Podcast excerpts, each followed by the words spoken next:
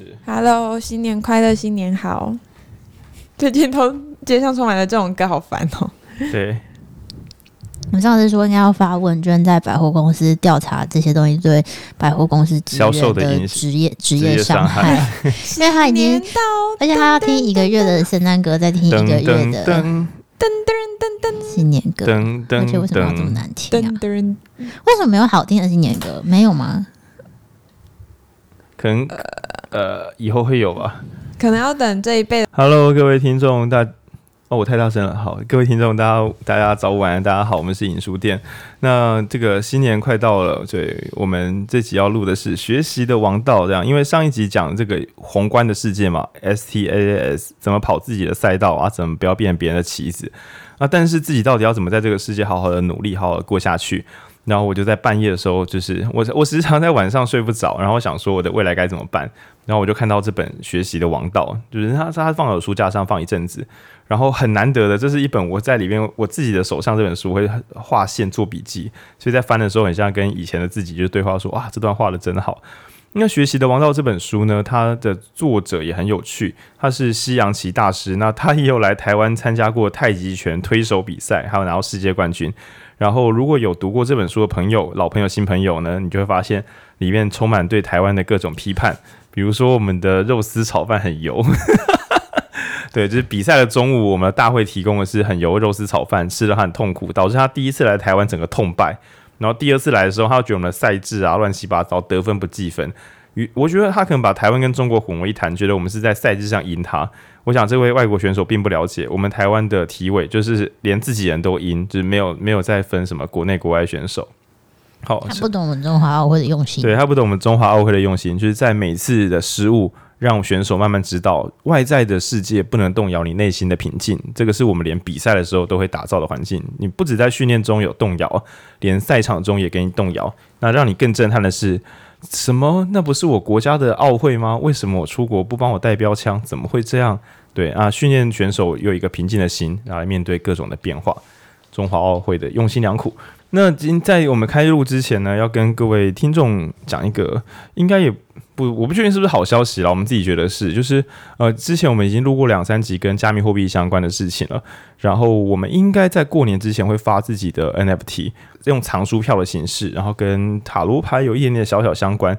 那第一张藏书票我会卖贵一点点，但是这本藏书票呢，特别适合推荐给还没有读书的朋友，因为我们这张藏书票会藏三本电子书。如果没有意外的话，你看到过年结束应该都还看不完。但是如果你你隐约感觉到加密货币可能是未来趋势，我说的未来不是明年或后年，我说的是可能八年、十年之后它终究成为趋势。如果你相信这个东西的长线未来的话，那我建议就是你不要无头苍蝇随便跟着大家乱买东西。那你可以先买我们的东西。OK，这有点玩笑，就是说因为我们主要卖的这张藏书票里边。给的那个电子书都是我们之前录过的一些呃跟加密货币相关的电子书，然后我觉得好好的弄懂这些东西会让你平静一点，那更能够去执行一个长线未来的规划。对，那我知道很多人可能听归听，但是一想到自己要开什么钱包啊，然后买加密货币，就就会觉得会不会被诈骗，或是自己按错按钮把钱变不见。那根据我们经验，就是哎。有可能，对，所以如果嗯，对于买我们的藏书票有兴趣的朋友，我们当然就会附上我们的行政服务，就教你怎么呃正确的去执行这些安全的加密货币操作步骤。对，虽然说我们也会跟你讲，在外面听到这个几乎都是诈骗，但你想，我们花了这个六七十集的时间跟你骗这个也没什么意思。所以如果有兴趣的朋友，可以私信我们粉砖，我们大概一两周之内就会上架。然后我们是希望。除了本来就在碰加密货币的朋友可以呃支持我们之外，我们也蛮想要看到自己电台的老朋友们第一次加入这一切，是第一张收藏是收藏我们家的东西，对这个影书店来讲会是一件蛮光荣的事情。好，业配到这边，那我们就来录学习的王道。今天的录音伙伴小橘，对，今天录音伙伴是小橘猫。他现在在桌上走来走去，撞我们的麦克风。我刚刚被撞到了。对，然后还有文君等等，嗨，然后跟配音，Hello。好，那这本书的话，先讲它这本书分大概三个部分。大概三个，呃，其实应该说两个大轴线啊。第一个轴线是前八章，他在讲在西洋棋的学习上面，他得到什么样的一些体悟。然后第二大部分是跟太极拳相关。那这本书最酷的就是，不管你是喜欢智力的思考，就是用动动动脑袋想事情，或是你喜欢体育运动竞技，这本书真的是双效合一，你两边都会看到东西。那如果你兴趣广泛，就是你又喜欢呃，就是算一些困难的逻辑题，对，你喜欢智力的游戏，然后你也喜欢体力的游戏，那这本书你一定会非常非常满意，因为我真的没有看过别本书会把这两个这么远的领域用同一个概念统合起来。那第三种人也会很喜欢，就是喜欢学习，因为这本书叫《学习的王道》，他其实就是在想说，因为我觉得比较像是单机版专家之路。他没有想跟怎么跟别人合作哦，怎么找老师什么的。那 老师也会派上用场，但他主要探究是一个人该怎么样让自己登峰造极。对，所以我会说是什么一个人的武林的阅读版本。对，一个人该怎么样从一个孩子，然后变成一个强悍的西海西洋棋大师，然后从没有体育的竞赛经验，然后直到可以在单一的项目里面，然后打到世界冠军，大概是往这两个途径。那他花大多数的篇幅在讲怎么修身养性，也就是他不是讲什么战略技术啊、计算啊这些，他觉得那都是那都是身心稳定之后慢慢就可以修炼出来的东西。那真正的困难反而来自于我们该怎么静下自己的心去做高强度的学习。那这两句话已经很麻烦了，从我们等下整集大家都在讲这件事情，就是静下自己的心去做高强度的学习。然后待会儿的内容也会充满各式各样的矛盾。那我会说，喜欢剑玉与禅心的朋友，你最喜欢的下一集应该就是这一集了。OK，那我们就来随性的聊条。那请配音先开始吧。好，呃，大家好久不见。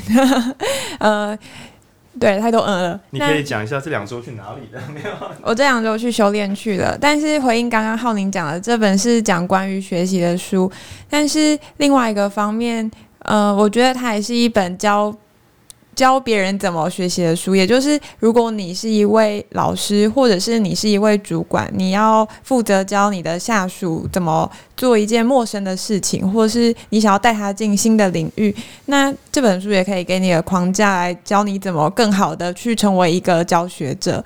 然后，呃，我会觉得。成为教学者跟学习人是两个很不一样的路径，因为我们在学习的时候，我们通常会在一开始先为这状况下面慢慢的摸索，然后成为一种习惯，最后我们就会忘记那时候学新东西的感觉。所以，当我们成为教学者之后，一瞬间我们会忘记新手的难题是什么。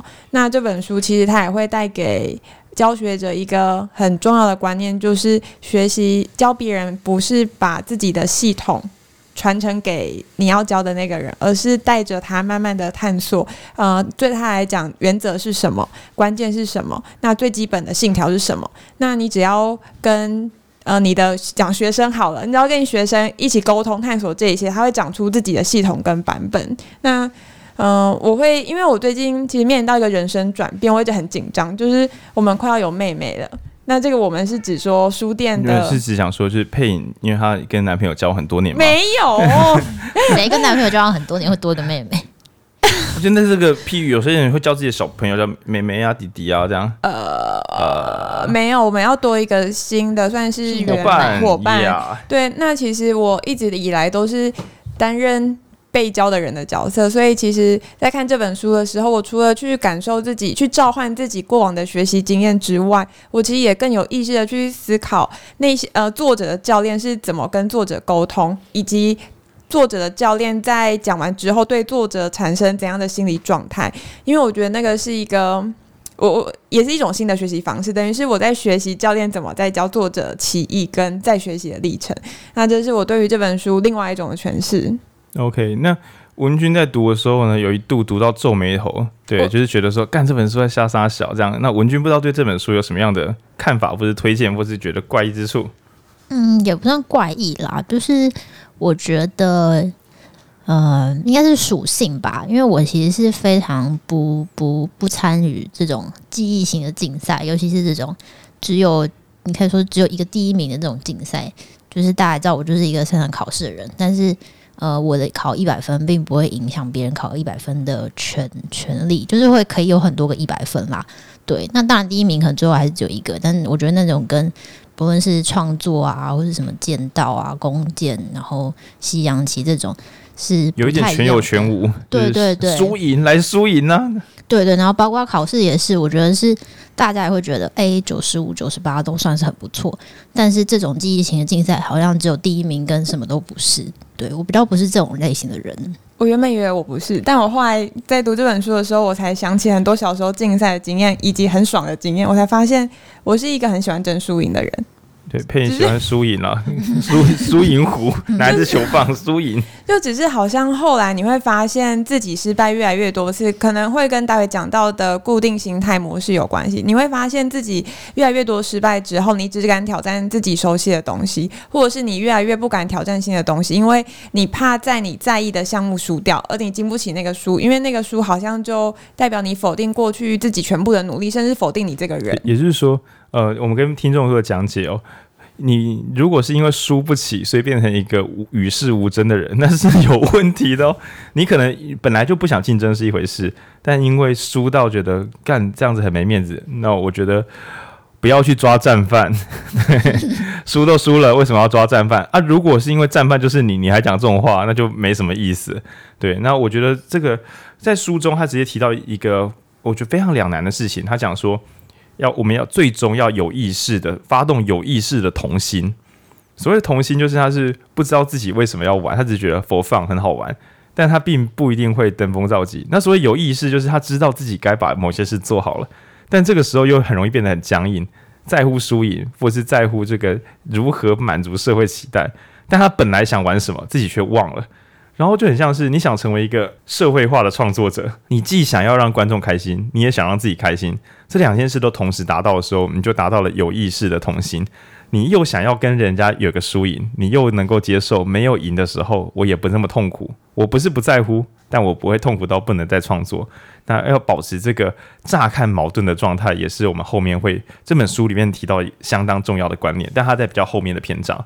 然后我觉得，呃，我们很久没有录，上次是应该是专家之路吧，跟成长相关的书。然后一样的，同样的名词又再次回来，我们可以聊一下成长型人格跟天赋型，应该说成长型跟天赋型这两种差异。对，然后如果没有听过的朋友，这边真的是蛮重要的。我其实。嗯、再重新看这本书，再重新看到这两种模式的时候，我忽我忽然觉得这应该是影响我人生很重要的一个理论。我第一次看到这个理论的时候，是在拖延心理学，那时候应该是我国中吧。那呃，我先简介这个理论，再来解释为什么这个理论影响我人生很深。呃，这个理论它讲的是学习模式有分两种，一种是固定学习心态。另外一种是成长型心态。那固定学习心态，你可以把它想象成能力是一个固定的值，它是一个固定的东西，它是与生俱来的，不会改变的。那另外一种成长型心态，它讲的是，呃，我们会透过学习，慢慢的成为更好的版本。那这个是成长性心态。那我觉得直接用我我小时候例子来举例，应该会蛮贴切的，就是。我以前其实，在写数学题目的时候，嗯、呃，应该是说从小到大，我都被称赞说，哦，你数学很好，是因为，呃，你你很很聪明，你有就是数学的脑袋。然后后来这件事情，其实到我国中的时候都还是存在，所以我会相信说，我我的数学写得很好，我考试答得很好，我有一些直觉是因为。我有一个数学的脑袋，可是到了高中，我数学突然就是考得很烂，也不是突然考很烂，只是我的能力撑不上去的时候，我就突然觉得糟糕了。那呃，那个学习天赋是不是已经过去了？可是我那时候就是看到成长性心态，给我另外一个想法是，会不会只是呃，我不相信我的努力可以带动我的成绩？那我会觉得很多是嗯、我觉得讲有点混乱。那不晓得浩宁，你那时候看到这两个模式的时候，你有什么想法？哦，我会觉得以年轻朋友来讲，我刚才跟文君那样执笔讨论啊，对，等下文君给我一点回复，就是很多年轻朋友会很想要找到自己的天赋，也就是找到或是找到自己的热情。然后我隐约都觉得有点小小的危险，因为如果你是想要找到就是能够让你不断行动下去的能力，我觉得这没什么问题，就是找到自己怎么做都不会累的事。OK，我觉得这很 OK。但如果是在找自己的天赋，我隐约就觉得你是不是觉得你现在做的不好，是因为天赋不够？难道不是因为你的操作流程有问题吗？就是比如说我都没有去驾训班，然后我去开车，然后把车撞坏，说我真是没有开车的天赋。靠要，你要不要去重把基本功重跑一次？会不会基本功重跑完就觉得我真是个会开车的人？那这问题可能不是你本来会不会，而是你的训练流程正不正确。对，我刚刚是在想这些有的没的。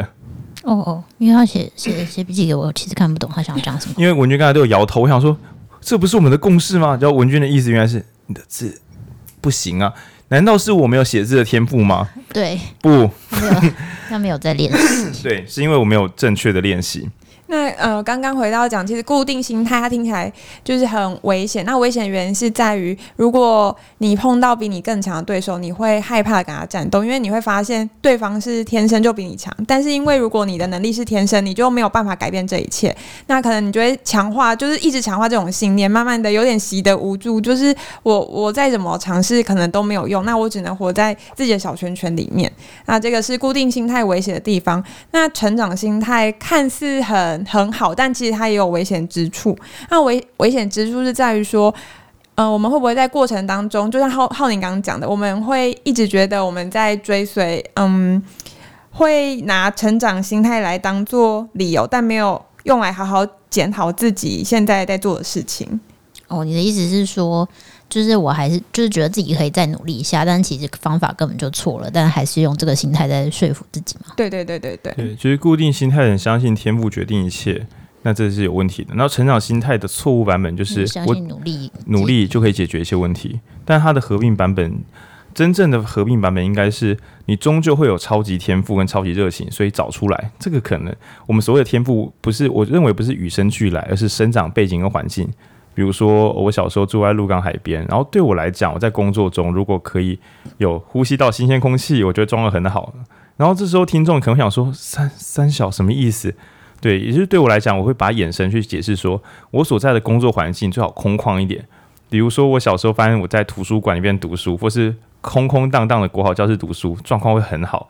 对，所以这时候如果我故意去逼自己做一些办公桌的工作，就是工作环境比较小的工作，其实某种程度上我的天赋需要在大空间才可以展示。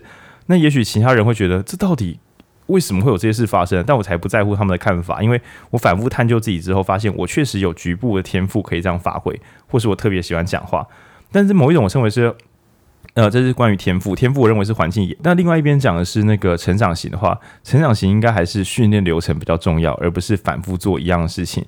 然后我们之前在那本叫做 OKR 吧，然后或者是说在恒毅力等等的书里面，其实大家都提到一样的观念，就是你要不断的去行动，然后再回头检讨自己的行动的细节做得好不好。然后就像这本书里面也提到，最后都是拆解出步骤。然后再把它合起来，然后再拆解步骤，然后再把它合起来。然后这个有多无聊呢？就像是录 Podcast，超超超无聊的版本，可能是把它拆开到呃，去练习写大纲，练习抓第一句话要讲什么，练习抓这本书感动你的地方在哪里。那这是关于内容。那至于咬字或发音的话，可能是练习讲一句话却没有错误的咬字，比如说咬字，但应该是咬字，不是咬字，就是字应该要发清楚，可能会无聊到这个程度。但只有你把每个无聊的细节全部都拆开来一一检查，你才有可能在操作的时候，在毫无费力的情况下，就仿佛我现在在录这一句话，我仿佛完全没有在思考，就是我称为自动驾驶，仿佛是自动驾驶，但其实我内在有不同的监测，比如说我现在感觉，呃，我自己的呼吸拖太久没有呼吸了，我有点卡痰了。那同时在这个时候，我也要在抓我眼睛上看到的板子，还有哪些内容可能今天要录，那或者是其他录音者的状态等等的。它一切都超级麻烦，但是它都可以拆解到。你看我的痰慢慢出现了，我的声音开始变糟了。就刚刚讲的是真的。对，总之如何拆解到细节，然后检查那些小零件，再把小零件组装起来，那反复的操作这件事情，你不能够沉迷在大蓝图。比如说啊，我做了一个专案，或是我发一篇文章，好像没有发得很好，那我再发一次，没有没有用的，是瞎练啊。你应该去看自己上一篇文章每一段写的怎么样，跟好的文章相比，人家为什么有流量？拆开来，到底人家做了什么？那我自己可以哪里可以再修改？然后下次就记得把上次的细节再分段的修改看看，然后或是说逐段的去做重复练习。我们前面在行前导读的时候，我有想到一个概念，就是说。呃，对于基本原则的掌握跟对细节的训练，其实很无聊，但超级有用。就比如说今天要练习什么，抓文章的重点，抓一本书的重点。那有些人可能会想说，我就一直看书，一本一本的看，然后试着写心得，或录 podcast。就像演书店说，他们也是靠这样子啊，对，好像可以啊。呃，但其实如果你连一本书的重点都抓不到，你多练几次可能也不那么容易。那所以也许改成抓，嗯，比如说第一章，对，抓一个章节的重点，或是说抓序论，从看看这本书的序，到底我可不可以判断这个序的作者在讲什么？那甚至是我会半开玩笑讲，找国小或国中或高中课本去读完一篇课文之后，问自己。就你先，你不要先看偷看题解注释，这样先不要偷看题解，问自己这篇到底在说什么，甚至问自己为什么这篇要成为教材。那你看时事文章的时候，当人家这边啊王力宏那边吵架的时候，你能不能够在没有看别的评论的前提之下，自己读出这篇文章？如果只有一件事要做，他想做什么？此外，他发动什么样的写作？他写了什么内容，使得他能够达成他的目的？对。那相当于看广告传单的时候，你可以自己问这篇传单，我觉得写得很烂，对吧？一般不是这样干，这是谁要买？然后你问自己烂在哪？如果要改成好的，那为什么呢？那如果这张传单对其他人是好的，那人家又看到了什么？他何以我觉得是烂东西，但他其实赚得到钱？对。然后我觉得这一切都回到就是你能够能不能够掌握基本原则，以及反复的做，乍看之下毫无效能的基础训练。然后在这本书的哦，嗯，一开始他讲，他反复强调基本训练的重要性。然后他有一个小小的抨击，他讲的是童年他自己遇到的小朋友们，但我觉得他仿佛抨击到二零二二年的这个此刻的大多数人。他讲说，呃，许多小朋友跟许多教练为了他的让他的选手可以快乐的去赢棋。所以呢，他都会教大家开局，就是如何在什么八步之内打倒对方，就快速进攻啊，就是背一些套路，快速打倒对方。然后，于是选手们就是啊，好开心赢了，爸妈也开心啊，教练也赚到钱啊，小朋友开心。大家认为这些小朋友根本就没有搞清楚西洋棋的每一个棋子到底是什么意义，还有每一个局面到底象征什么意涵，然后每个局面的变化又会有什么样的潜在可能性会发生。他们只是想要背开局，然后把东西打赢。那 这相当于是。十分钟教你学会西洋棋，嗯，也就是现在有许多课程啊，为了卖给普罗大众。这边讲的普罗大众是我讲的是全台人民，就是没有说谁比较积极或是谁比较废，没有没有，就是一般的消费者，一般的消费者并没有抱着觉悟来学习，所以抱着觉悟学习就是我一定要把它弄懂弄会。这个要成为我这一生的支柱，就成为觉悟式的学习。大多数都会变这种，如果学会这个好像也不错，就很像是如果可以多读一点书，好像也不错。但根据我脆弱而软烂的生命经验，我觉得如果没有决心、呃，要能够撑得很久不容易。我现在只有看过很少数人可以在很放松的情况下，一直很坚持的去成长，比如说文君。他就可以好像在玩手机游戏，但一直在学德文或是学一些城市设计的那种小填空题，而且玩了非常非常久。但我觉得大多数的人都会，呃，一开始就想要赶快赢，赢了之后就想要赶快炫耀，炫耀完之后遇到瓶颈，就差不多觉得要放弃。要放弃的理由就是说，因为我觉得这不是我的天赋。靠，这个流程看你要跑到什么时候。那所以大多数人来，因为我已经慢慢变成是老狗狗，所以来问我问题的学弟妹很多都是想问，想知道自己可以做什么。然后我都觉得，呃，嗯，把眼前的事情做好，或是找一件你有，你如果对眼前的事没兴趣，你就找一件你有，你说你有兴趣的事，然后我们来研究把它做好。你不要给我每次只要认真就说好像没兴趣，那那这样子你有兴趣的事情应该是耍废哦，对啊，应该不是任何职能。但是如果你又很依靠外在评价的话，我就耍废不是什么问题。问题是你想要被称赞，你又想要耍废。那你最好期待你整个世界人都废得不可思议，所以你随便做都随便赢。就是小时候我们看一些那不成才的动漫，以前啊，以前动漫会有那种天才型选手，月前龙马那种的。到现在，大家这个世界已经变成熟了，大家已经尽可能会比较喜欢排球少年式的主角，要努力也不一定会有收获，因为对手也很努力。对，这个世界终于正常了回来啊，对啊。然后在讲这个开局热的快速学习的时候，然后也要跟听众朋友奉劝：如果你自己有这个倾向，是一百趴一定要改。就是我之所以没有赢，是因为我还不够认真。然 后我想说，小时候漫画看太多，想说我还没有拿出真本事呢。你最好有真本事可以拿出来哦，对啊，那这是这是非常非常不可取的。想要马上赢是不可取的，想要跟人家说我还没有拿过真本事，所以输也是不可取的。因为你只要长得够大，你就会发现所有的强者，他最弱的时候也是蛮强的。没有人在那边，我今天状况不好，所以破盘下跌了。没有，他们顶多是自己说，我觉得我今天不太行哎，然后旁边人都看得一头雾水，说我觉得很棒哎，对，就是只有当事者觉得自己不行，这还是专业人士的表现，对啊，然后大家小心，看到很多厉害的人，就很想要赶快学个技能，可以跟人家一拼。那我们在行前讨论的时候，我有说，我从这本书得到一个灵感，就是以前的我比较不敢这样想的，就是我以前会觉得好想要半年或一年赶快学会一个什么，然后可以赶快多一个新技术。那我现在都问自己说，呃，假设我本来没有什么阅读经的习惯，对各位听众诚实的讲，在我们二零一九年五月录第一集之前，其实我真的很久没有每周阅读习惯了。上一次应该是高中的时候，讲认真的。我可能买了很多很厉害的书，但没有几本是扎扎实实的读完。就算读完，我也是选这种像《学习的王道》这种篇幅比较小本的书才有可能读完。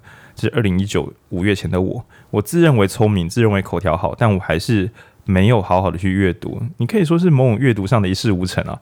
对，不管你现在听起来觉得这台怎么样，其实两年前说我其实不太行这样。对。那我那时候就问自己说：“那如果我可以每周好好的读一本书，那会怎么样呢？”这当然是一个假设。那不知不觉也是录了六七十集以上，然后我慢慢的感觉到，我本来想说录个一年会我会不会成长的？我现在几乎会跟自己说：如果我每周录一本，不逃避，所谓逃避就是选简单的书，然后也不曲高和寡，就是我不要故意选很简单的书来混级数，我也不要。瞧不起简单的书，因为这样子其实我就是无法从简单的书读出深刻的道理。我尽可能广泛的阅读，不分领域，然后不分难易度。如果这样子让我录个五年，也是录个大概两百五十集左右，我是不是能够成为一个更稳定、更宏观，然后能够给大家回馈，也能够帮助自己？就是我能不能在第录到第五年的最后一集的时候，我还是对于看下一本书很有热情？然后能够看到新东西，而不是变成一个愤怒的老读书人说这个都一样啊，我都看过啦。对，我能不能够看出新东西，然后很灵活也很有热情呢？那如果五年的时间可以养成一个那样的我，我会觉得哎，真真划算，就是很像想要学煮菜，想说真想要下周就学会煮菜，这个不错。但是如果花三年时间，让你可以随心所欲的、自由自在的，在早午晚餐都可以。在有限的食材啊，在客人变化不同啊，在大家有不同饮食习惯的情况下，在你的劳累程度，比如说今天晚上就很累，那你还是可以煮东西嘛？你能不能在不同的条件之下都自在的煮出东西给自己喜欢的朋友或家人，然后吃，还还有自己可以开心的吃点东西？花三年的时间慢慢学这个，这是很不划算的吗？这是很慢的吗？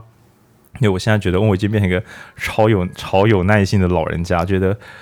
两三年的时间，三五年的时间学一个永远不会忘记的东西，根本划算到爆。比起花两个月、两个月精通，然后花三个月去受挫、受挫，再花四五个月把它忘到什么都不剩，你就可以。对，我觉得那更可怕，就是你花一年的时间回到原点，然后几个回圈之后，你就会跟自己说：“看来我好像没有学习的天赋呢。”对吧？就就我觉得这是很可惜的事情。嗯。对文君的小眼睛动啊动，不知道能不能给我一点回馈。那我觉得这本书他在讲就是固定型跟成长型思维的时候，跟以前看到的有点些微的不同。应该说，我觉得我我原本的理解比较是刚刚前面配音讲那个版本，他比较讲的是啊、有点像是学习的时候的心态吧。嗯，但是这本在讲的，他讲的好像比较像是。你在光是你在挑选学习的项目的时候，就会有这样子的的嗯某一种算是偏好吗？对，那这是我在看的时候觉得比较有趣的，因为我觉得我我以前没有觉得自己是固定型的人，因为我觉得我如果想要学新东西的话，我也还是会就是蛮努力的把它学会的。但是我在看他的说法的时候，我就觉得，诶，那确实我也还是多少有点固定型的思维，因为。有些东西我还是觉得，哎，我你偷学，你觉得你有天赋的来做学习心态？对对对对，就是我要先在，我现在要先觉得我可以，我才有办法开启我的成长型心态。所以我在挑选的时候，确实是可能是固定型思维，但一旦我进入到学习的状态之后，我就放下我固定型思维。对，就是蛮……所以，所以还说这本书其实超严格，就是他身为一个 西洋棋全世界冠军，然后在。学太极拳的时候，忽然觉得这是一个陌生的领域，而且我很弱。那我们何不来好好的学他一学？这个地方其实其实蛮蛮厉害的，蛮厉害的。这真的是很放得下。对，然后他是其实他比较像是学西洋棋遇到瓶颈，结果在学太极拳的时候，发现这两者理论竟有互通之处。然后他在这个第二度学习的时候，发现自己的无限潜能。所以我才会说他的三轴是先讲西洋棋的智力测验，然后再讲再讲那个太极拳身体上的感受。最后他发现，原来学习东西是一个更完整的宏观思维。他在控制自己的压力，控制自己的动机，然后修炼自己的所有小动作，而且都是互相对应的。你要想要赢，但你又不能怕输。而这两件事本身光拉这会就已经很麻烦了，因为他这里面有讲有一个插曲，我觉得是如果各位已经有孩子的话，因为我们听众大概四十岁之前也是蛮多，或是已经已经怀孕，或是家里有小孩要出生，或是小孩已经出生，都很重要哦。里面提出一个千古难题。孩子全力以赴学一个项目，然后比赛的时候输了，你要跟他说什么？对，我们先不要偷看书的答案。配音，如果如果你的小朋友或是你的员工超认真做个案子，然后崩了，你会跟他讲什么？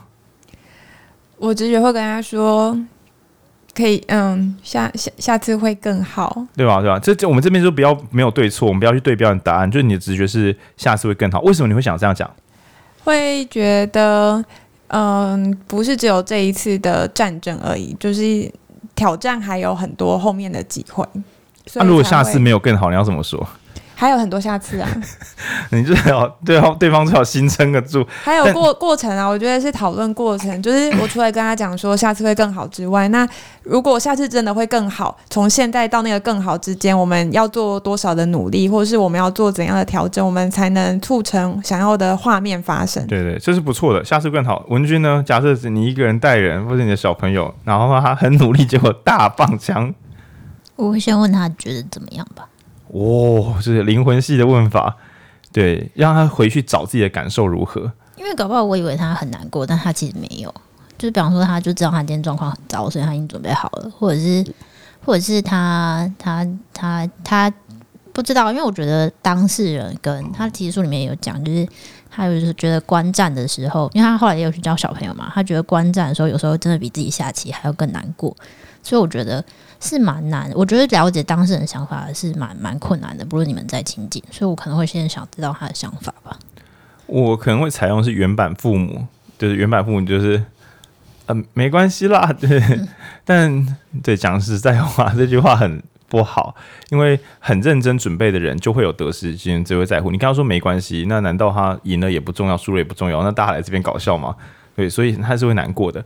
那书中的版本比较像是呃文君配影混合版，就是他觉得他的父母亲在他痛败之后，我觉得很浪漫呢，带他出去玩，去看海，去看海哦，其实看海真的很棒，大家一定有空要去看海。像今天第二选区的人，他们都去看海，这样对，去看海。然后就是大家，你让这个孩子感觉到被爱，他不是因为输了就不被爱，然后他不是被爱的，但是呢，也让他感觉到。你的家人朋友们蛮在乎你这次的输赢，就是看到你难过，蛮想帮上一点忙的，但因为不知道怎么帮忙，所以也不跟你多拉赛，就是说，哎、我们来修正计划，就是因为搞到你的心还在复原嘛，所以是有点像说等他复原，但同时一旦对方的心准备好了，那就来讨论，如果我们想赢的话，上次我们哪些地方也许可以做得更好，那这边很细致诶，就是。如果想赢，我们该怎么做得更好？其实不能保证这些都做得更好就会赢了，因为对手也会进步啊。但至少我们知道自己是怎么输的。所以这边导出一个超级关键的东西，就是呃，一切的成长如果都有胜败，比如说我们写行销文章，或是卖东西，或是开店，都其实还是会有一点客观的胜败啦。就比如说客人就是吃了之后会再回头，还是不会。你严格的讲，你要把它当胜败啊，不然客人来吃完东西不再再也不愿意回来。你觉得他至少吃过我一次面，不，这太没有企图心了吧？就是你应该希望你的水准可以让对方记得你喜欢你去推荐，不然你他也也至少让我知道说哪里还可以更好，诸如此类。对，然后在这个开这个胜败的这个条件之下，然后我们再回头检讨哪里可以在细节做得更好，然后再重新的慢慢站起来。啊，这真是一本教育好书。我觉得这本书如果给太年轻的孩子，十八岁以下要自己看到懂，那真的是孩子的天分太多了，蛮有悟性的，太强了。但我觉得爸妈，如果你想当爸妈或当主管的话，这本书我觉得会更有用。其实我认为这本书它的教练观点开得很很凶，就比起操作当事者，我甚至认为二十五岁以下的人第一次初出茅庐，想要在世界啊，对不对在自己的新公司有点表现，看这本书可能还会觉得有点来回折来折去。你又要叫我认真打比赛，又要叫我说输了，也就是我们再回来细节检讨，这个感觉很闷很憋。但是我相信，就是稍微自己摔过几次，或是有带过人的人，应该可以慢慢感觉到那个不知道怎么样推动动力，又不知道怎么让他在摔倒的时候不要摔太痛的那些矛盾，有的没的。我觉得这边都还还蛮不错的。那我想要补充浩，哎、应该说延续啦，延续刚刚讲的呃输赢的讨论，它其实蛮颠覆的想法。因为一开始我也觉得说啊，就要么要要么就是你的输赢，你是赢的那一方；要么就是输赢不重要。就是我从来没，我很难想象，就是输完之后你还可以很有韧性的站起来。也不是说很难想象，只是会觉得。这真的做得到，真的是这样可以？这样会开心吗？就是你想象中的，就是胜利会开心，没错。不然就是你不把输赢当一回事，你不在意。但是我在看这本书的时候，很认真的想，就是输完之后再站起来，然后你又更超越自己，那个是比赢了还要更开心的，就是开心的时间会更久。那会这样子，会有这样的经验，是因为我去年年初的时候有一个。而我我我因为工作上面，然后我去做了一个简报提案。那那时候，嗯、你在简报提案，你不会认为那是一种竞赛关系，可它确实那就是你跟你自己的竞赛。那个那个竞赛场合就是你你自己，你必须要去说服呃底下的评审来接受你的提案。如果他不接受，对你来说就是输了。那如果他成功买单，并且很很高兴你们有有所互动，那对你来说那是赢的，赢赢的喜悦。然后就那时候，我就是心呃志得意满的过去，结果哭丧着脸回来，因为那一刻我我感受到我第一句讲错话，接着连带影响到第二句也讲错话，后来它滚成越来越大恐惧。我知道说我这次表现不好，但是我应该是要表现好的，还是我其实没有简报天赋？我就很多想法在就是脑袋里面转，然后转完之后，那一次简报真的很差。就是结果，呃，结结果很差。然后我后续其实也没有没有好好处理那个情绪。虽然我的我的老板浩宁有来关心我当下的感受，可是我我把自己的挫败感隐藏得太好了，没有好好的挖出来再跟别人讨论一番。所以后来其实呃修复的过程就变得非常的漫长。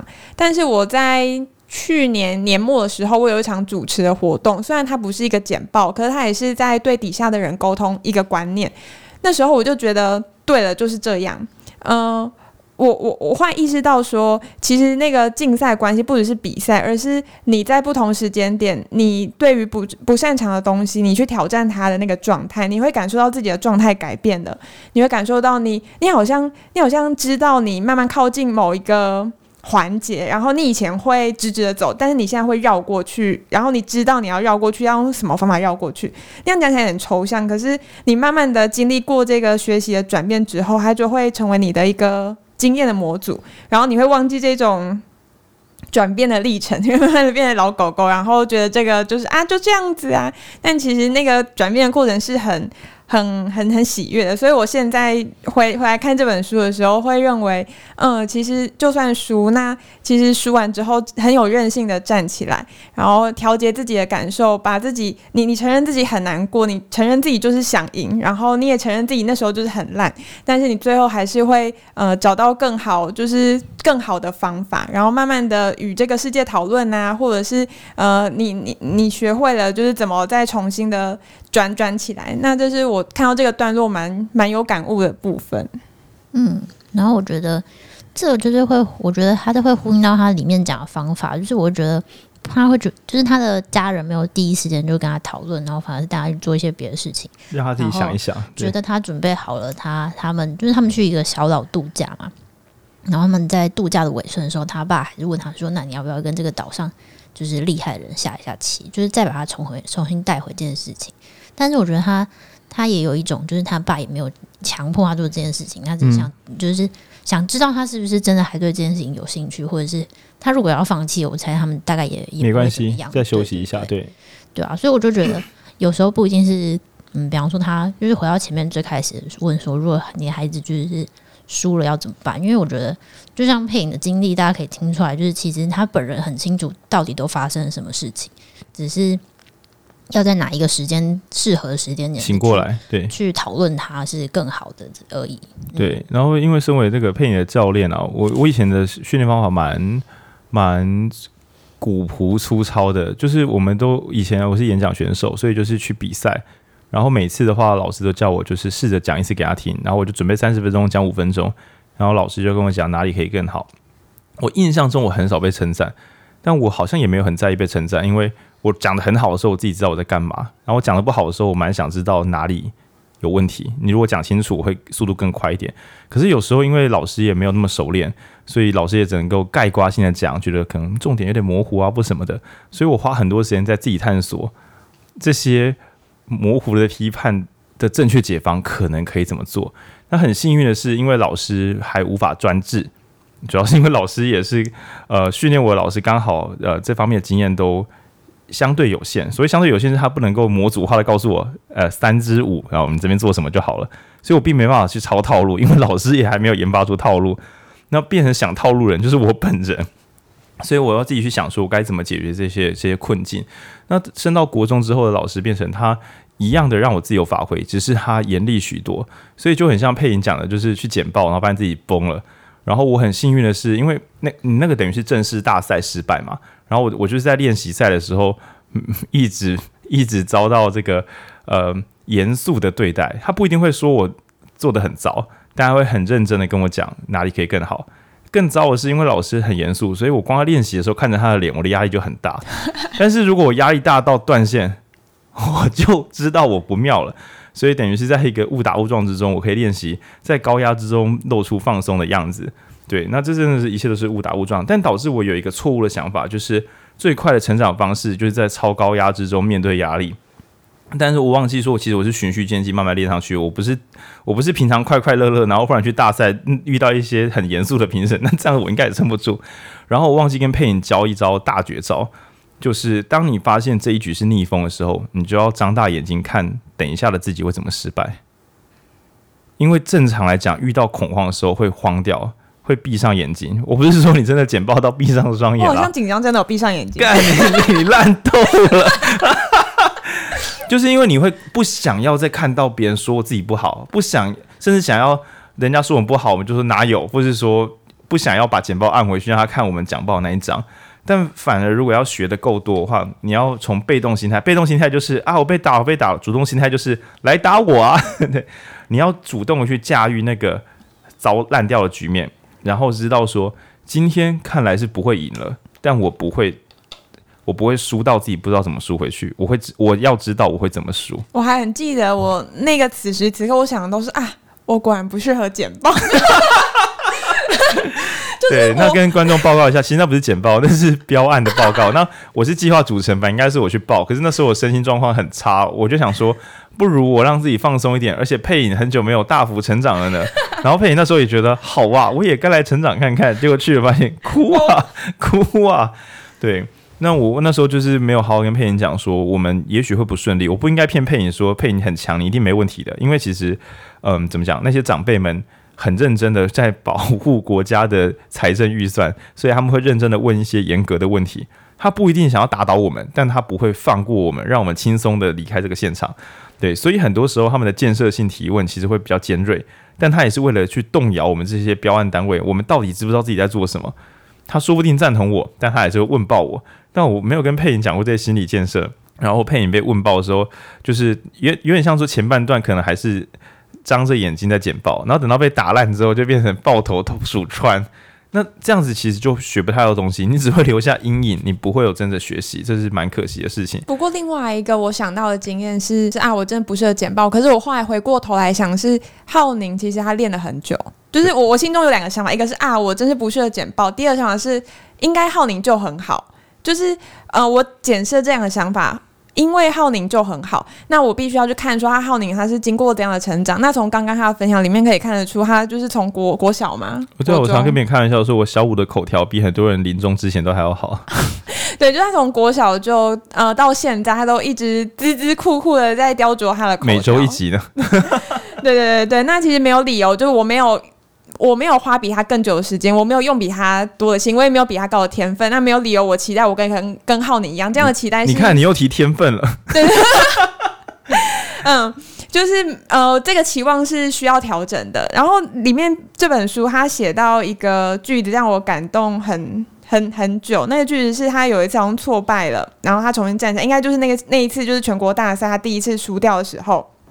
那呃，去看海的那一次，然后他说他在那一刻他就知道他此生就是非常喜欢西洋棋，然后投他投他投注的不只要是好玩，他投注的不只是为了荣耀，更要付出努力、热情，还有去克服难关的那个心理素质。他从八八岁到九岁的时候，他就知道这个热爱不只是为了外在的眼光，不只是为了那一些就是奖项，他更要投注自己前所未见的努力跟热情来去迎接未来可。可能会面到的挑战，那我会觉得，哎、欸，这真的有天分哎，就是努力的天分啊，是努力的天分。对对对，那我看到的时候想说，哇塞，就是这个人要怎么输？真的啊，真的啊，就是他让我感动很久，但是也同时让我觉得，嗯，很强健的心理素质。我有时候看到这种人，我想说，如果我输给这种人，我不丢脸。对，可是呃，这本书它最后的时候讲到说，一切都来自于专注。我知道这段也可能有点鸡汤，然后想说干，我想听中间的内容，去买书自己看好了。他最后的时候讲到说，重点在于如何保持专注。更糟的是，如果你偶尔会放大招产生专注，你一定会不敢休息。就是你平常都甩一甩，然后偶尔觉得我现在状况不错。各位听众朋友，如果你有这个镜头，就是我现在状况不错，你只要曾经动过这个念头，你就一定会在那个状况不错的时候想要再拼一下。撑久一点，不要休息，因为你怕这个状况不会再回头。所以他认为，所有只靠天分做事情的人，他们的做事节奏都会不稳定。他撞一顺风就想要拼，一逆风就觉得我要等状况变好。他的总修炼时间根本就不够，而且状况好的时候不休息，状况差的时候不知道，就是就是灰心丧志。真正的高效能时间根本就只有一咪咪而已。那所以他讲出一个极端严格的想象。但是大家不要对自己太苛责，说，可是我好像没有这样做到过。人家拿过两种不同领域的世界冠军，好不好？你应该不会看奥运骑脚车金牌，想说我没办法像他这样骑，我真烂，干，好不好？理智点，好不好？嗯，他说我们最后要做的是日常专注，这边就很佛学了。就是你你在听现此刻在听 podcast 的时候，你可能是放在背景无意识的听，但也许你可以一边听一边感知今天录的人状况好吗？这段是有剪过吗？这段特别流畅，为什么我觉得它是好的？为什么我现在在听 Podcast？我想要学东西吗？还是我在消磨我的时间？但这是对还是错？还是都都可以？只是我怎么去看待它？如果我听了这集，我该做的事情是跟朋友推荐，或者是来买影书店的 NFT？不，这是开玩笑，抱歉抱歉。你可能你要做的是推荐，或者是把书的名字抄在你的手机，你可能开一个软体，或是对自己发 message，就是发说学习的王道。然后给自己一个闹钟，逼自己今天晚上回家的时候用信用卡买本书，然后给自己固定的一段时间，就是你知道吗？在听这段的时候，你甚至要想暂停，我不能再听，然后按个暂停之后，好好的把读这本书的计划写在你的手机里面，然后再继续听下去，以免这一切只是变成一个消遣，但没有真正帮助到你的忙。但这一切有多麻烦呢？刚刚是我用我主持人的这个位置在跟你讲，你也许可以怎么做。作者认为。最完美的练习是日常每一瞬间都是专注而放松的。你不用很硬的说，好好好，我要来读书了，我要来改变我的人生。但我时常会有这个念头，就是我来拼一下。而是好，我今天喝完了水，我的杯子为什么放这里？我是乱丢东西，还是它本来应该应该在这里？我这个礼拜要做什么？我这个月要做什么？我今年要做什么？我跟别人如何互动？我这生是为了什么而存在？你几乎是无时不刻都是抱着一个很放松的态度在调度这些事情，然后承认自己的知道跟不知道。比如说，啊、哦，我好像好一阵子没有想过我为什么要努力做这件事情了。现在的我是怎么想的呢？哎呀，可是我等一下还有一些事情要做，那我写个笔记。今天晚上八点我放松休息的时候，我再想这些好了，而不是你以为你在专心，结果你只是，哎，对啊，我到底要干嘛呢？结果你是在分心的状态做这件事情的，你本来要做的事你又遗忘了，对。你能不能够每一瞬间都保持你的日常专注？各位同学真的可以把这四个字抄起来。我以前只有学两个字，叫做专注，全集中呼吸，超级认真。但他，所以我很多时候会变成日常废废的，很多时候调东调西，关键时候好像很可靠。但这样其实蛮累的，而且我都很害怕关键时刻我今天不能够变得很强很好。我会希望今天的自己又是全集中呼吸，但作者说的是什么？诶，等一下，我讲错了。其实《鬼灭之刃》的全集中呼吸讲的就是每一瞬间没有都是专注的全集中呼吸，但是你够啊长住长中，它长中就是全集中呼吸是瞬间爆发嘛，然后你还要每一瞬间都是全集中呼吸。其实我在看漫画的时候，我那边觉得这个作者完全知道恒毅力，他讲的其实恒毅力的系统，他讲的呼吸法也跟这本书讲的吐纳是有相关的。注意你的呼吸，做最深跟。最深的呼跟最深的吸，而不是弄得像你日常生活都过度换气在那边。对，这样子你根本就没有让你的氧气充足你的全身，你的大脑根本就不能够做最高功率的运作。对，那呃，我们在讲品管的时候有两种品管，我忘记它的英文缩写了。反正这两种品管，一种讲的是品质品管，也就是说我这集 Podcast 录的怎么样？那我。唉，我过往的学习其实蛮蛮认真的，对我的作品做品质品管的产品品管了，对。但是另外一种品管叫流程品管，我这边就做得很烂。流程品管就是我在录音前我该怎么样做准备，我该如何阅读，我该如何做笔记，我该如何联络今天一起来录音的人，我该如何把架设器材流程准备好，让我可以最佳化架设，我该如何测试我的声音。我该如何上架？我该如何发发布的文章？这一切的流程，其实我很多时候都是靠本能跟我的经验去操作的，所以会有很好的时候。但当我要交给别人的时候，因为我的流程平常都是用蒙的，都是用本能，所以我就很难教。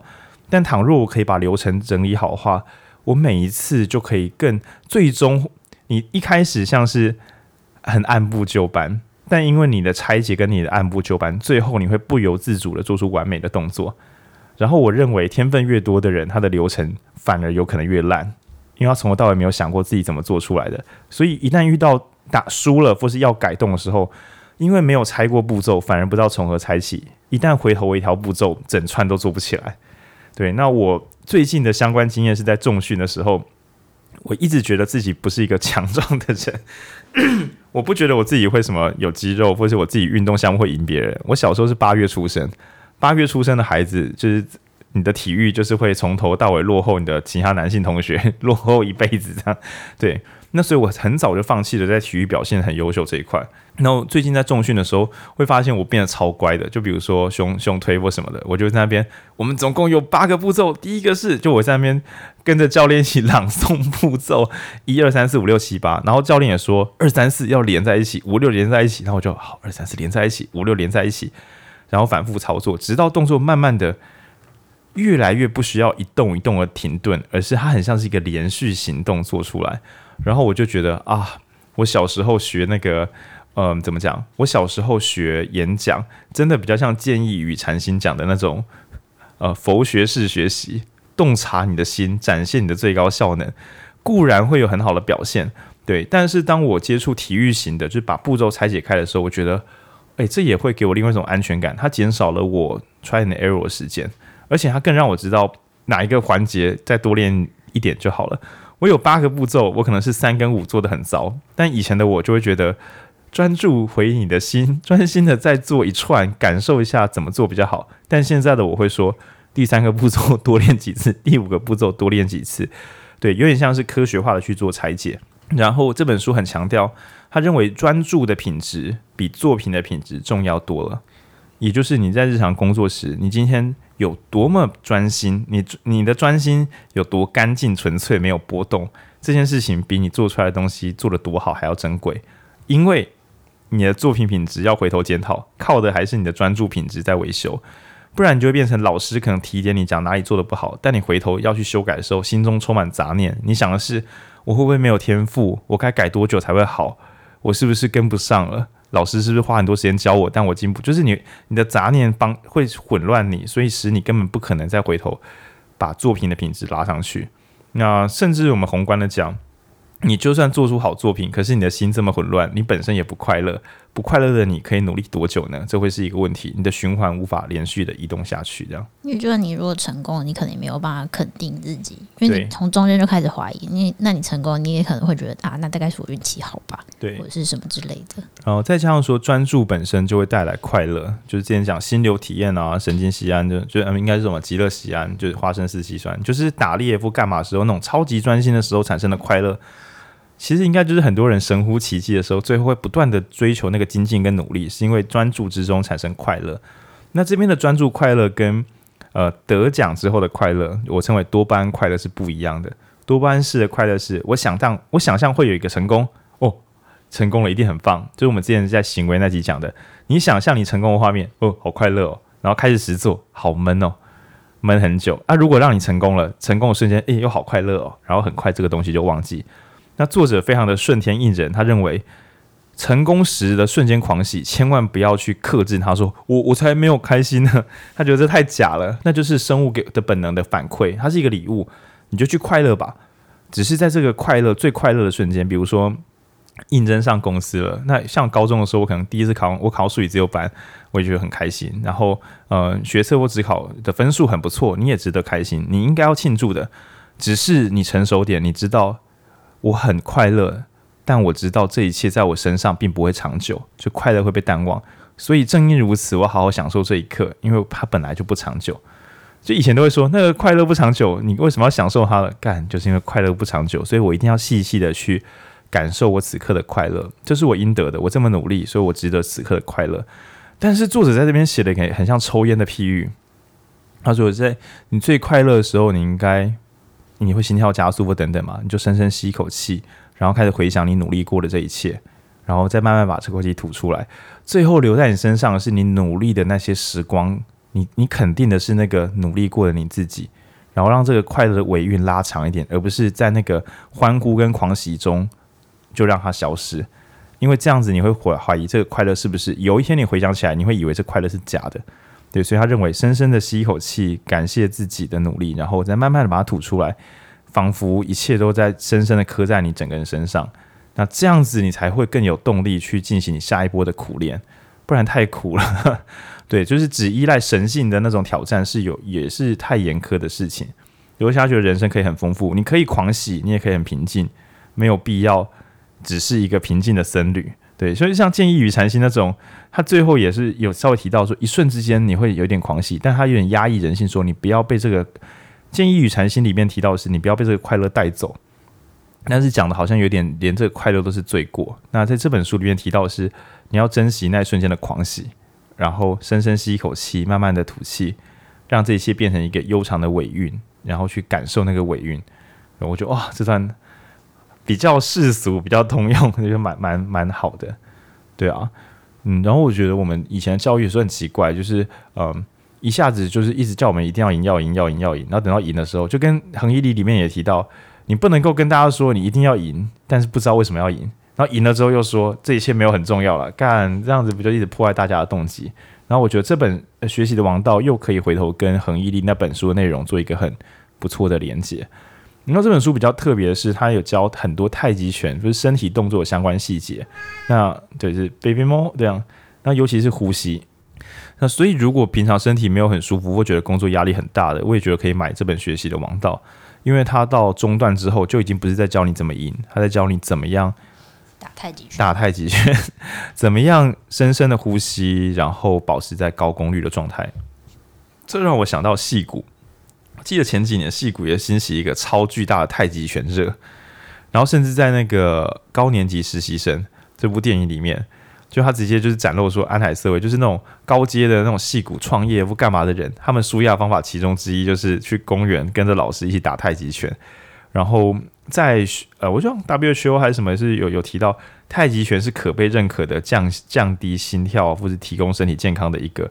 就是连 WHO 可认可、实证上有用的技术，对，所以我觉得也是不错的。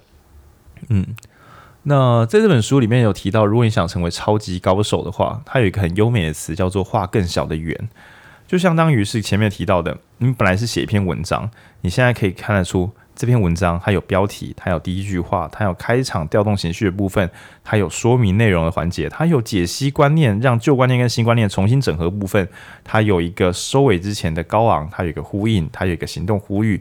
对，以前的你可能是靠本能做事，但所谓的画更小的圆是，你知道你这个动作的每一步骤，你各自在做什么，然后设法在每一个步骤表示保持专注。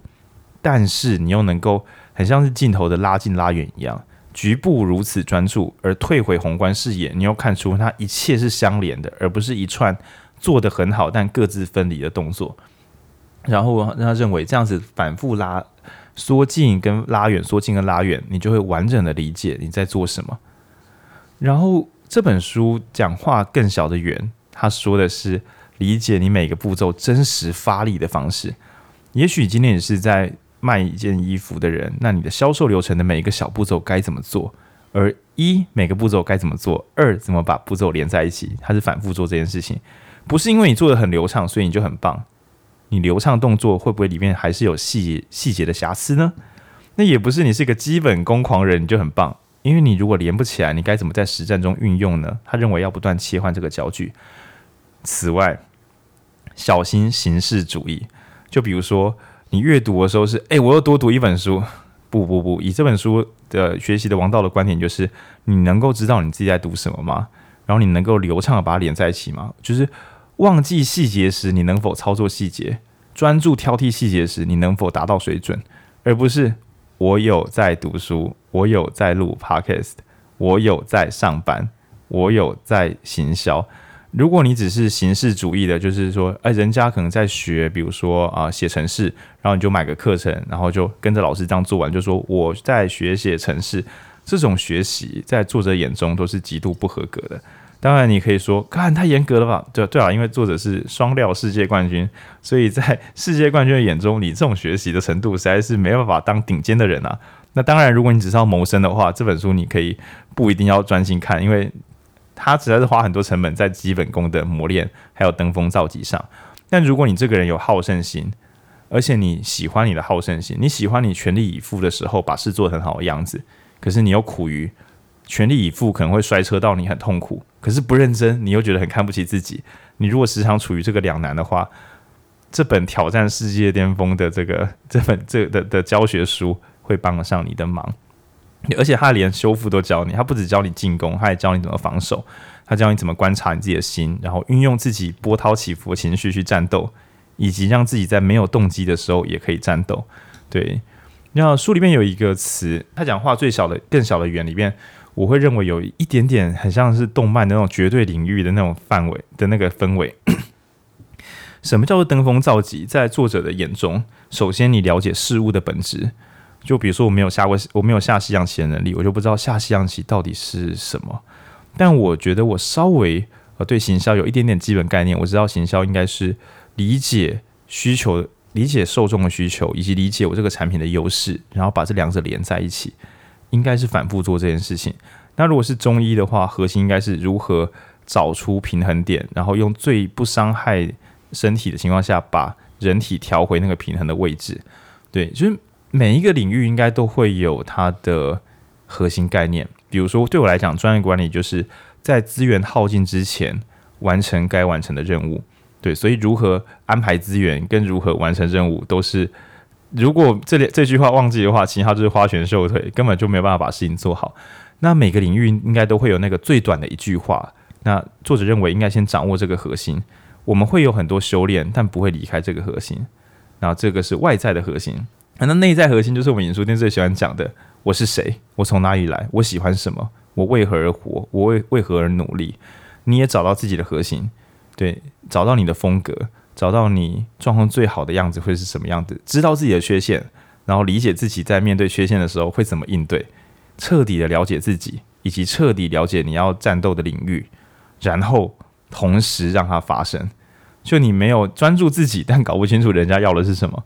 也没有拼命工作，想要做出完美的作品，但忘了自己是谁。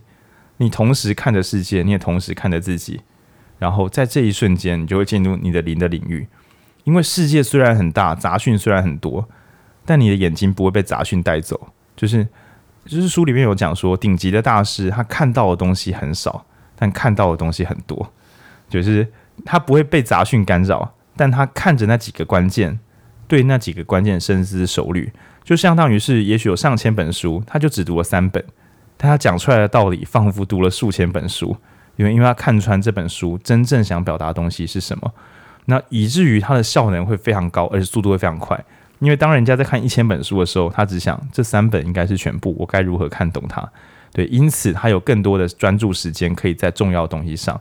那这个有多困难呢？就是他认为照这边专注已经不是重点，而是知道要在哪里专注才是重点。那说哇，他怎么那么厉害呢？作者提出一个无聊的方式，就是因为他很常练习，他很常练基本功，他也知道这个领域最重要是什么。以至于在战斗状态的时候，他可以轻易的在无限杂讯中找到正确的讯息在藏在哪里，然后专注的在这里边。那同时在操作时，他也不是个机器人，他也知道自己可以怎么样发动自己内在最好的状况去处理那些真正该处理的问题。所以该做的事很少啊，然后但是这个该做的事很少，能做到的事却很多，有点悬啊！欢迎大家买书慢慢看。嗯，刚刚浩宁讲的那段话是作者现在对于学习的想法，我就突然想到书中写到他第一次学有系统性学习西洋棋，并不是背棋谱，并不是去背那些规则，他当然是有一些对规则理解。他第一次系统性的学西洋棋，是老师带着他去呃思考残局，也就是说，那个棋呃残局是指西洋棋走到最后会剩下最后可能五颗内的小棋子，那在这五颗内自己。要怎么样在最少最少的资源最最少的资源下赢赢这盘局？那他在一开始接触西洋棋的时候，是从残观察残局开始。观察每一颗棋子在那格的意义，还有他要在怎么样无限可能当中找到一个他可以获胜的方法。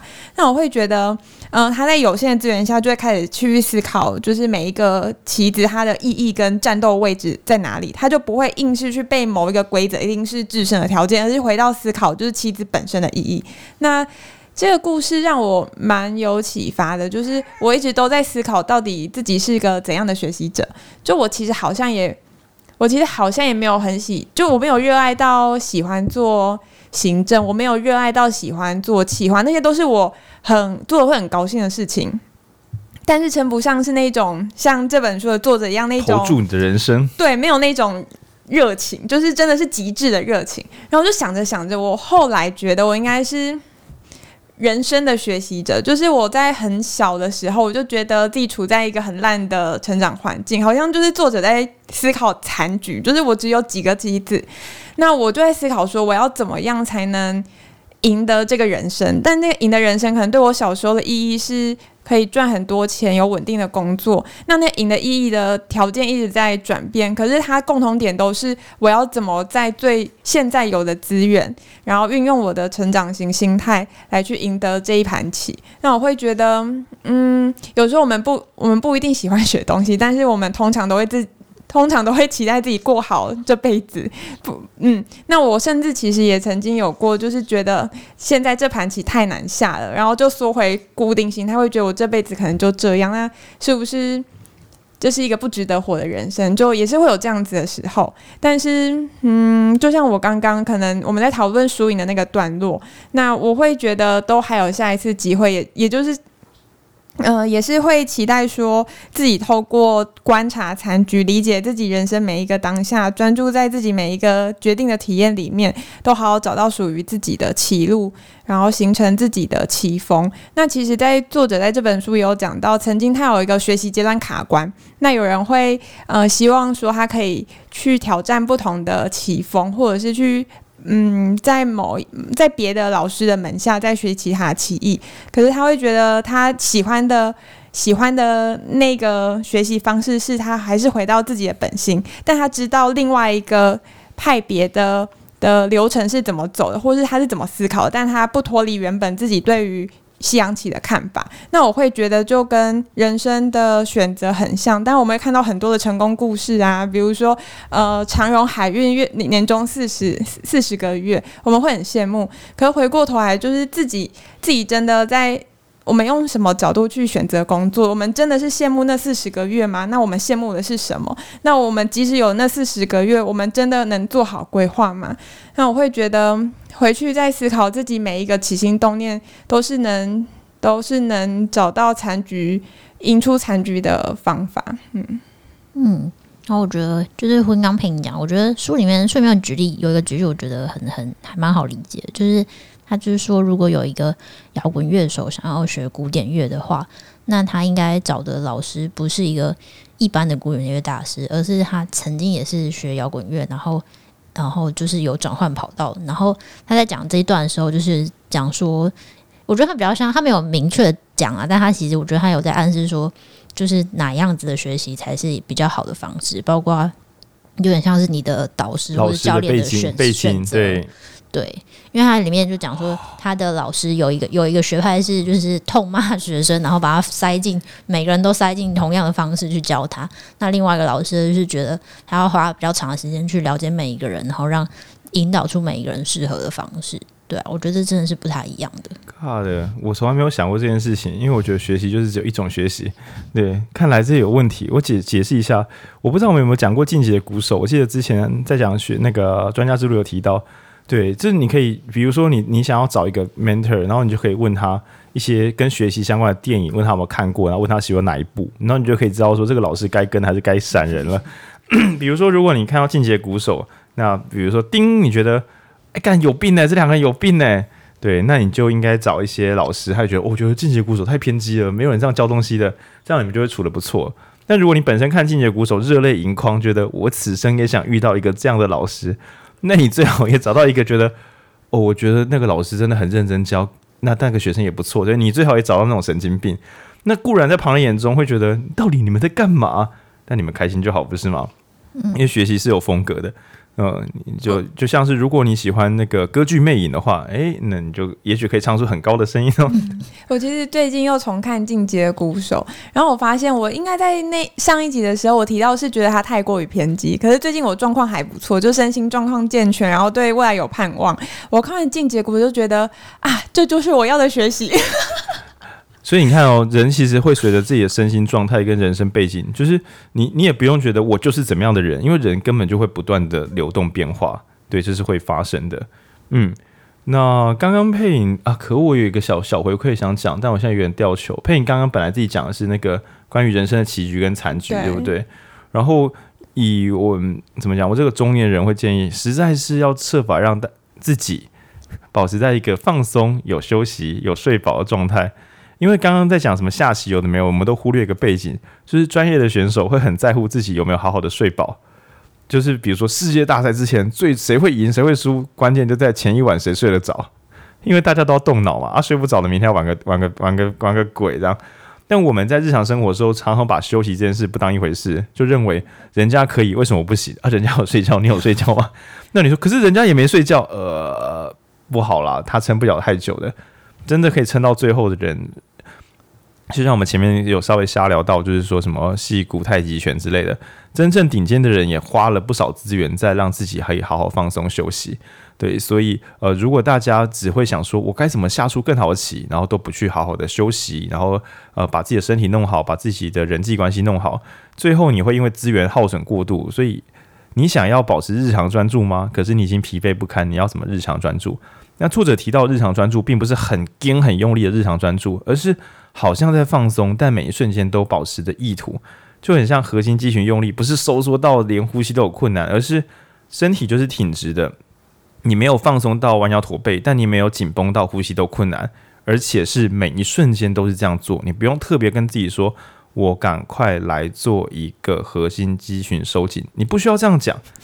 你不需要，因为你每一瞬间都是。我想到我上一次就是就是希望自己一瞬间核心肌群松紧，然后我肚子就抽筋了。对对对啊对啊对啊，就是这样。就是你平常没有这样做，你只想瞬间很用力，那这个瞬间用力你达到了，但是你也撑马上就受伤，撑不了太久。就要保持每一瞬间都是柔和的，所以并不会有什么这一个案子我要认真做，这真的是新手才会有的心态。我以前很常这样，就是我要这一次我要好好拼一下。没有，你买早餐的时候。你很专注的去好好的去买早餐，不要边滑手机边走路。因为如果你滑手机想要看内容，你就要想说，我滑手机看内容是为了看到什么？我是为何而来，而不是我就看看啊。对，然后买东西回家，然后什么时候吃东西，什么时候休息，你可以有失误，但你不可以不思考自己是不是在轨道内或轨道外，不然就变无意识行动。那这样子什么东西？你如果平常是无意识行动，你要在真正重要的工作的时候才说该是专注的时刻了。可是因为你平常练习量太小了，所以所以这个专注其实，嗯，耐耐耐久度可能会不够，就是你可能撑不了多久，就觉得这么专心好累哦。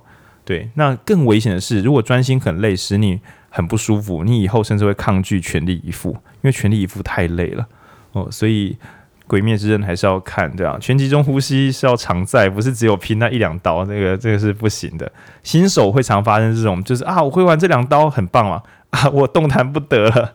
对，我每次看的时候都觉得《鬼灭之刃》真是一部学习漫。对，嗯，然后最后我想我们也聊差不多，我想要聊一个。很难的观念，然后这个观念是我在书里面的一个小角落发现的。他认为几乎所有人都会有演算法的惯性，书里面不是这样写的啦，是我把它翻译出来解读。比如说自己下了一个防守型的局面，就是你你研判现在循规蹈矩去做防守比较容易赢，可是当局面变成一个自由奔放的开放局面时，会因为换挡没那么简单，因为你你刚刚都一直很紧，就很像说你最近今年的目标是要赚很多钱。于是你当你赚钱赚钱赚到一个，你差不多又可以规划一下怎么出去玩或怎么跟朋友过日子。可是因为你刚刚全力想要赚钱，所以换挡的时候其实不会这么顺。你隐隐约约好像想跟朋友吃饭，但你心中还是会带着，说不定可以谈一些案子出来。就是你的惯性会使你没有真的在思考。那又或是说，你本来都是打那种快攻战术，就是我们这个案子可以怎么做，这个案子可以怎么做。当你打战术打得很顺的时候。几乎没有人可以流畅的切换成，但我这一切的战争是为何而打？那也就是有些人如果一直思考人生目标，思考久了之后，他其实就不太擅长我到底该怎么执行我的人生策略。我会想，但我想太久了，我忘记要怎么做了。那很会做事情的人又忘记我们到底为什么要行动。然后我称它为是演算惯性。我们上一手如果下得不错，原则上我会跟着上一手继续去下。而我上一手本来是耗尽心思、专注且放松的去把事做好，结果因为做的不错，多巴胺激励了我，觉得我刚刚真棒。那我下一步要干嘛？把刚刚的棒延续下去，守住我的战果。于是本来你有灵活的心可以去动脑的，但因为赢实在太爽了，所以你舍不得有输有赢了。你只想要顺着刚刚的成功局面，然后终究你会反复操作、反复操作、反复操作，成为突然倒掉的 Nokia。你没有做错什么，你只是世界不需要你了，对。但你明明资源曾经很多的，只是那个时候谁要抬头起来想想宏观的世界呢？但反过来讲，就是短期日子过得很辛苦的人，也可能会，我想要成为一个有大局观的人，我不断判断世界的大局观，每天跟人家议论时事，虽然自己的生活过得乱七八糟，那是因为议论时事时得到的快乐太多了，而执行的痛苦太多了，所以我会顺着我的模式，我好像是全能全智的思考者。但其实我有偏性，我在闪避那些我不利的局面。然后这个东西是我在读的时候觉得，哇，这个真的厉害，真的厉害。对，你如何能够不被刚刚的成功带走？所以最后回到那种小学生屁话：胜不骄，败不馁。真的，我这手下得很好，因此我还是会记得从头到尾思考一次。我的思考流程，我的专注品质不会因为我赢了，所以我不思考，不会，我不会被骗的。我不会被骗的。然后我刚刚崩了，我也不会被吓到，我也不会被这个幻象所骗。我刚刚那一局崩了，所以我很糟吗？没有，我跟现在的我一样，我跟过去的我一样，只是刚刚出了一个失误。我们来看一下这个失误怎么来。我可不可以用我的记忆去回放刚刚是哪一格的时候我做错了？那如果我做不到，那下一格我看得到吗？我该怎么补救它？对，心中是很平静的。然后。到这个局面的话，你的大脑就会反复的在可以使用的状态，而不是被你的成功弄到失败，或被你的失败弄到失败。那我觉得这本书写到这边，我就觉得哇，好难，哇，好酷，但值得去好好的试试看。那在录影的尾声呢，也可以推荐大家一个实作的方式。毕竟大家日常生活哪里来这么多困难的局面，让你这样子反复做测试呢？那著名的这个呃街那个街舞高手朱家安，那反复的在他的文章中去讲说，有一套游戏很棒，就是叫魂系游戏，就是黑暗灵魂，然后呃那个叫血缘诅咒以及之狼，二零一九年最佳游戏之狼。那现在应该已经蛮便宜的，呼吁大家去弄个 PS4 吧，因为现在 PS4 也很便宜了。然后随便弄一套旧设备，然后试着下载《之狼》去体验一下无能为力的感觉。那整套游戏呢，主要都在都在教你无能为力，还有张大眼睛跟放松你的身心。我在玩《之狼》这套游戏的时候，最后赢的时候心中都很平静。以前的游戏都是啊，好紧张，好紧张，赢了啊，好开心。那在玩《只狼》的时候，会几乎会变成。OK，我做对了一件事，冷静；我做错一件事，冷静；我做对了两件事，冷静。就一直保持这个死人心态，然后直到我赢了，干，我赢了，好感，那个感动会很剧烈。但是在那个最终攻防的时候，因为他很喜欢，就是教你去面对最大的恐惧，以及在你幸得兴高采烈的瞬间，给你一个严重的死亡，所以你反复会变成说，干，我做不到，诶，我做到了，跟，诶，我做到了，干，我我分心了。根本就是一个意志力锻炼。那可以推荐大家在比较闲，你不要在做大专案的时候玩只狼。你会想说，我平常已经很惨了，我还要来这里被杀。对，建议大家在一个完整的修炼时间，比如说寒暑假，或是你有过年，过年，然后专心的，对，抱着修道的心，一左手就是一本学习的王道，然后右手一只那个 PS4 把手，去感觉 PS4 把手用两只手。对，那只是拍照要用的。你要打的时候还是要两手这样，然后静静的去感觉，无动于衷的去面对那些无能为力的事情，而且心中是保持振奋、开放的态度。但我说说而已啦，因为我之前打的时候，我很常在半夜打打打，可能今天打三个小时，然后同一个进度卡三小时。我想说，我到底是为什么要玩这个东西？然后觉得受不了，把把手放下。过了一个礼拜之后，觉得再来试试看好了。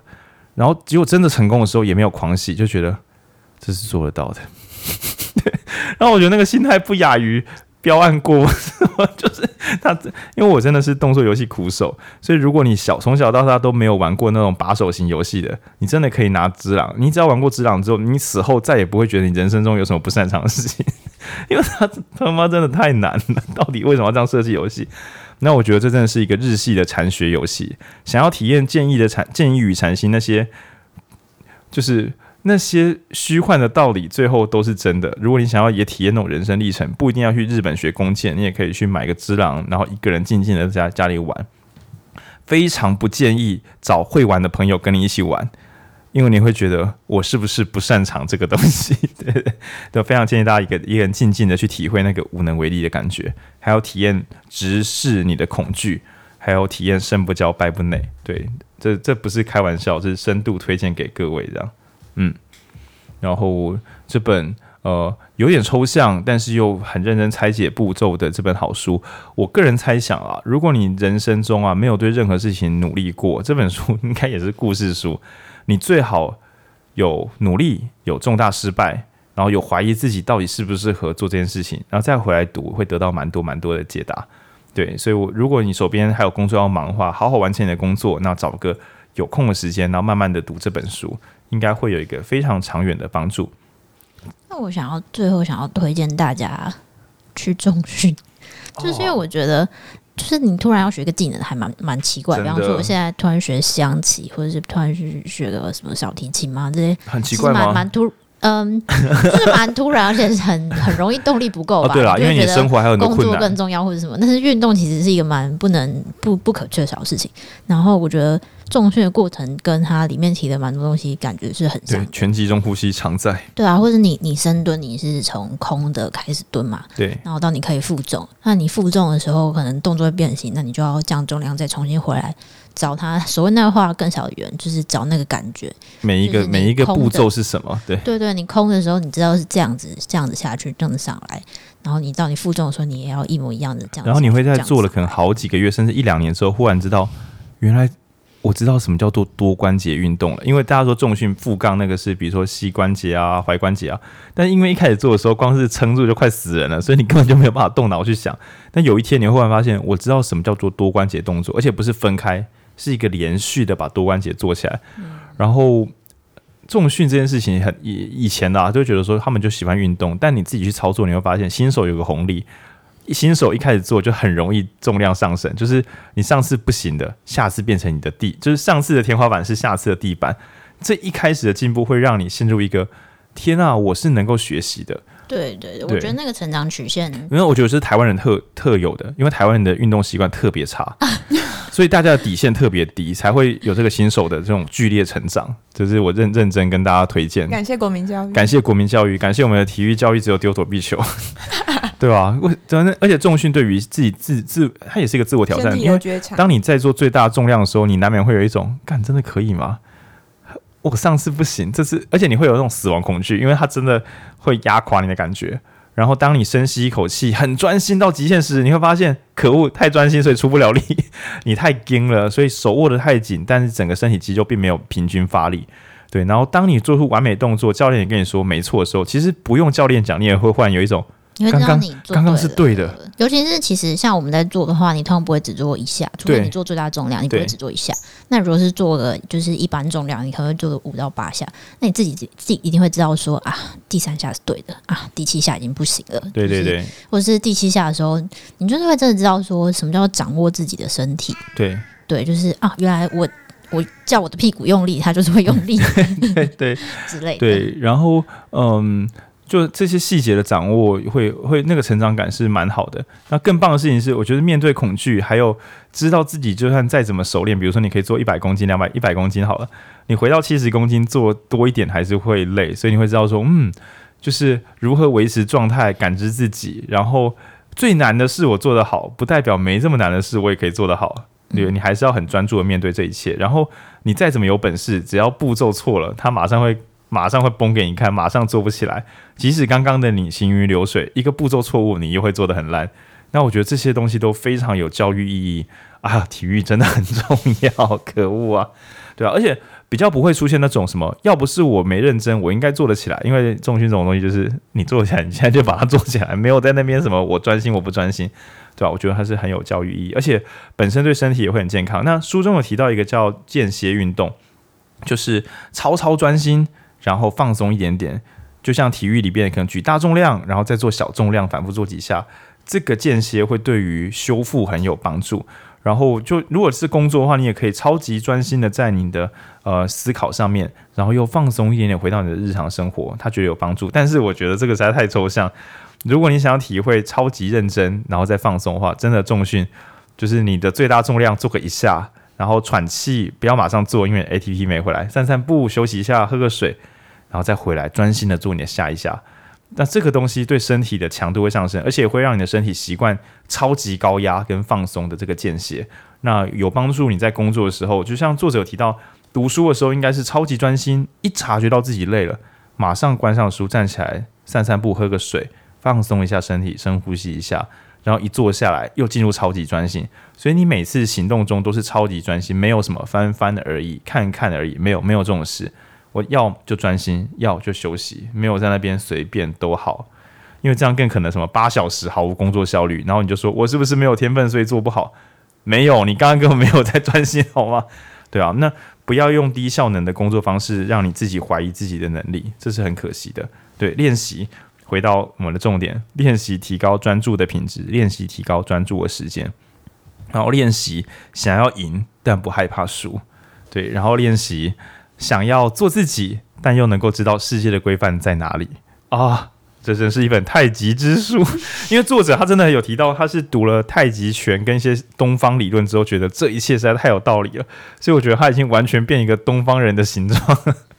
对，那所以这本书他提到了很多，真的是建议与禅心的这个普那个市市场普及版。嗯，我觉得建议禅心还是有蛮多，有一种超玄，他就是突然，哎，我突然会了，我会了顿悟啊，他是禅宗式的顿悟。对，但是他但是这一本学习王道真的有蛮多，就是慢慢拆解步骤的练习，我觉得你可以当做是科学化的建议与禅心。对。对啊，那这真的是很很，就是一个受过西方的才步骤训练的人，但是在训练的老师又教他怎么样能够呃，就是融入这个流畅流动的思想。对，我觉得是是蛮蛮好的，值得大家一读呀。那我们今天就先到这，这本是又来了，这本也是蛮推荐大家买的了。虽然可能看不完，对吧？嗯，这如果你有需要的话，这本慢慢看完对你的帮助真的很大。我们虽然说都帮静伟推那个我们成了消耗品，但我觉得加拿大人毕竟有限嘛，就是想要好好学会东西，然后让自己专注且放松。而且你把这本书读好之后，你买别本书可能会比较好读啦。然后如果叫我选一本，比如说如何阅读一本书或学习的王道，我摸着我良心的话是叫大家买学习的王道啦，因为你还不知道自己为何要读书之前，为什么要认真读一本书啦？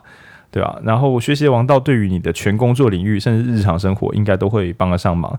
那之后我们开心空间的话，真的是不排除也去找太极拳老师来带太极拳的课。对，因为我觉得重训啊、太极拳啊、瑜伽、阅读啊这些，呃，帮助你成为一个永动机，你可以一直努力下去，但你不会因此耗损，那这是很重要的。